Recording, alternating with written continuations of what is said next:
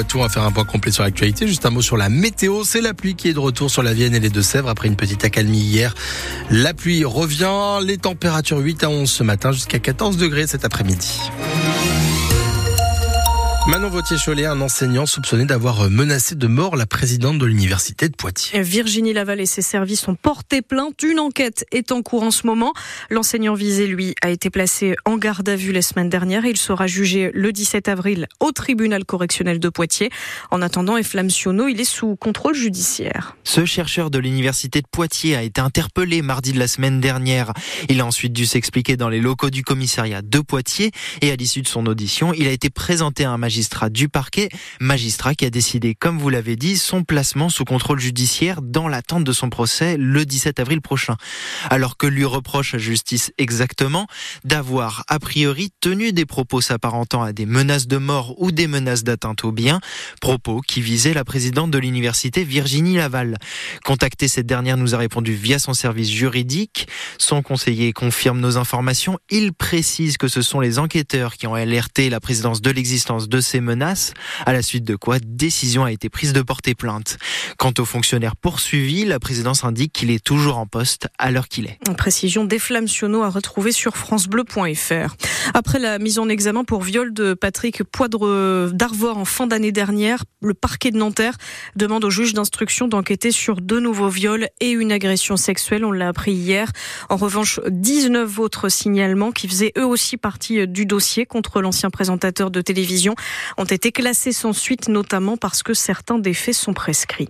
Une nouvelle battue administrative au sanglier organisée aujourd'hui aux portes de Poitiers. Ça va se passer de 14h à 17h sur la rocade, entre les carrefours du Bois d'Amour et de la route de Ligugé. Donc si vous devez passer par là, sachez que la circulation ne se fera à ce moment-là que sur une seule voie dans les deux sens et à 30 km heure. Le Sénat approuve l'inscription d'une liberté garantie de l'avortement dans la Constitution. 267 voix pour, 50 contre. Une victoire historique, a dit la sénatrice socialiste Laurence Rossignol, ancienne ministre des Familles et des Droits des Femmes. Chez nous, les sénateurs Poitvin, Bruno Belin et Philippe Mouillet ont voté pour cette inscription, comme il nous le disait hier sur notre antenne. Gilbert Favreau, lui, n'a pas pris part à ce vote. Emmanuel Macron a convoqué le Parlement. Il se réunira en congrès lundi après-midi pour valider définitivement cette inscription. En revanche, la proposition d'imposer une nouvelle visite médicale tous les 15 ans pour garder son permis de conduire ne passe pas au Parlement européen. Les députés votaient hier. Le texte était proposé par Karima Deli. L'objectif, c'était par exemple de vérifier les réflexes et la vue, mais certaines associations dénonçaient une mesure inutile. Une mauvaise nouvelle pour notre porte-monnaie avec euh, deux hausses à noter aujourd'hui, celle des billets de la SNCF. 60% d'entre eux vont augmenter, notamment les trajets en TGV avec une hausse de presque 3%. En revanche, ça ne concernera pas ceux qui ont des cartes avantages. Hausse aussi des frais bancaires. Depuis le 1er janvier, les tarifs bancaires ont augmenté de plus de 3% par rapport à l'an dernier. C'est le constat que fait l'Observatoire des tarifs bancaires qui vient de publier son étude annuelle. Agnor, préparez vos shorts et vos ballons. Le chantier du Beach Park a commencé. 2000 mètres carrés de sable et de terrain pour faire du volet, mais pas que. Ça se passe dans le quartier Sainte-Pezaine. Alors ce sera l'un des plus grands beach parks de France, le plus grand de la région. Alors Noémie Guillotin, pour que tout soit prêt à la fin du mois de mai, le chantier bat son plein. Deux ouvriers ratissent le sable. Ici, il y aura jusqu'à six terrains pour faire du beach volley, mais aussi du tennis, du hand ou encore du foot sur le sable. Car jusqu'à maintenant, il fallait aller ailleurs, explique Elora Martelière du volleyball Pexinoignor. On allait à La Rochelle, à Royan. Donc là, c'est vrai que nous, ça nous permet de se dire au VBPN, on va faire du beach volley.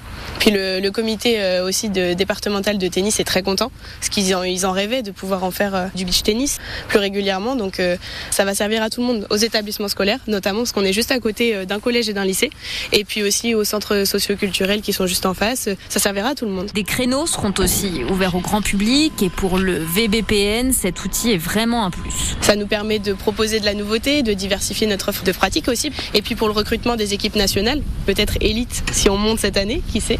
Ça nous permet d'attirer en leur proposant une qualité d'entraînement sur sable après parce qu'il faut savoir qu'il y a beaucoup de volleyeurs qui font volley et beach volley. C'est-à-dire que euh, là où la saison euh, indoor euh, se joue, c'est-à-dire entre octobre et avril, la saison de beach volley commence en avril et se termine en septembre. Avec sa configuration flexible, le beach park pourra accueillir des compétitions, pourquoi pas jusqu'au niveau international.